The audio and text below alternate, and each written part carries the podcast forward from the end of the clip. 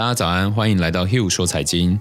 在这里，您不仅可以聆听到世界财经要闻，更可以在此频道与我们一起追踪世界顶尖分析师与金融机构对市场的看法哦。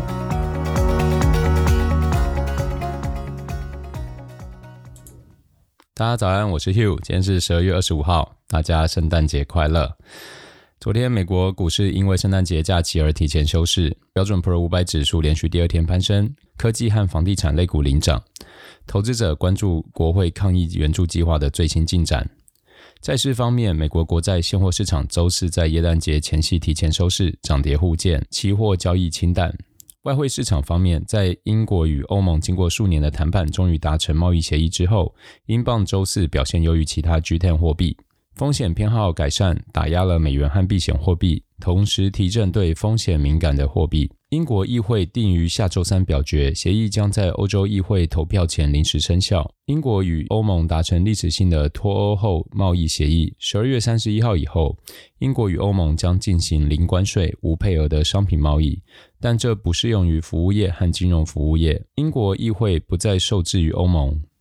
彭博汇总数据显示，在发布第四季度业绩预测的标普五百指数成分股公司中，超过一半企业提高了预测，占比为至少十年来最高。一份美国消费者舒适度指数上周创四月以来最大下滑，疫情重创消费者信心。美国三十年期抵押贷款利率降至二点六六个 percent 的历史新低。伦敦一份研究报告显示，变异的新冠毒株传染性更强，或导致明年住院病例和死亡病例增多，但目前还没有明确证据表明新毒株会使症状加重或减轻。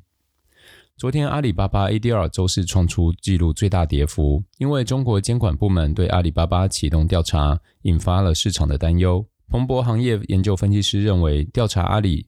是显示风向已变的警告信号，可能使其业务面临长期阻碍。TikTok 罕见披露，英国业务二零一九年亏损了一点一九亿美元，主要是受广告和市场营销费用影响。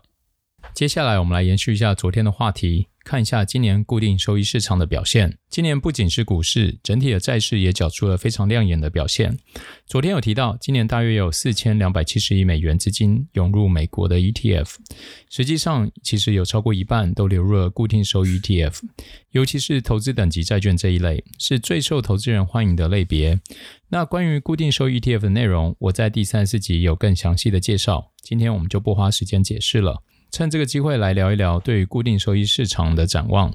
首先，今年的好表现不只是受益于低利率环境，其实也要归功于美联储推出的公开市场操作。自三月份疫情爆发后，少见的主动购买固定收益 ETF，试图稳定资本市场，上百亿美元资金因此进入债市。也就是说，今年的债市的成绩是由低利率和公开市场操作这两股力量所推动的。因此，展望明年，也要从这两股力量先来开始说起。首先，我们从最基本的国债供需来观察。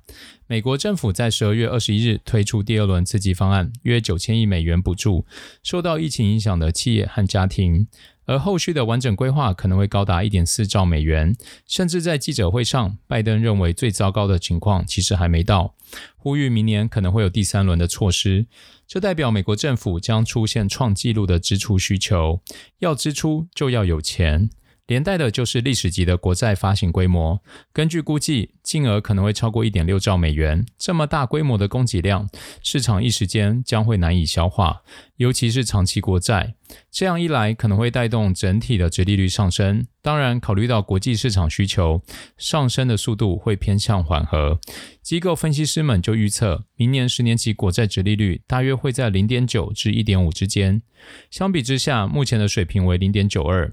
这代表从供需层面来看，债券价格一样可能是属于温和下滑。我们再来换一个角度，从利率水准来看，在第四十五集我们有聊到点阵图那一集，有提到美国联总会保持低利率至二零二三年，这个前景目前还是没有变的。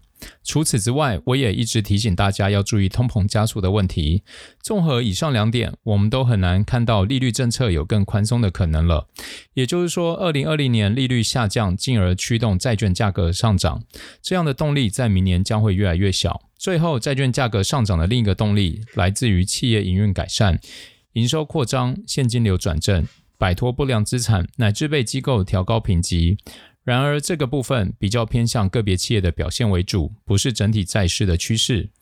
对于未来债市的观察重点，除了疫情以外，最重要的就是美联储的一举一动了。毕竟，依照 J.P. Morgan 的计算，美联储在二零二一年，也就是明年，需要维持每月购买约八百亿美元的步伐。因此，购买债券的速度将成为明年市场供需动态的关键。如果观察目前的殖利率，不论是投资等级还是非投资等级，殖利率其实已经都来到很低的位置了。再考虑到供需层面以及低利率给予的动能减弱，我认为明年整体债券市场的收益恐怕没有今年这么好。当然，这样的短期价格变动其实并不影响已经持有债券的投资人，而是对于正在考虑是否买固定收益 ETF 的人来说，我认为现在并不是最好的时机点。我的小小看法也仅供参考。动荡不安的一年即将到来尾声，转眼就迎来了圣诞节和跨年，美国市场将转为冷清。Hugh 说财经也会趁这个假期稍作沉淀，调整脚步，以为明年呈现更好的内容。感谢听众朋友们今年的支持。明年一月四号，我们再准时上线，继续陪伴大家面对新的一年，为大家开拓这个充满机会与变化的市场。喜欢的朋友们，请多多帮忙分享，给个五星评论。我们明年一月四号见。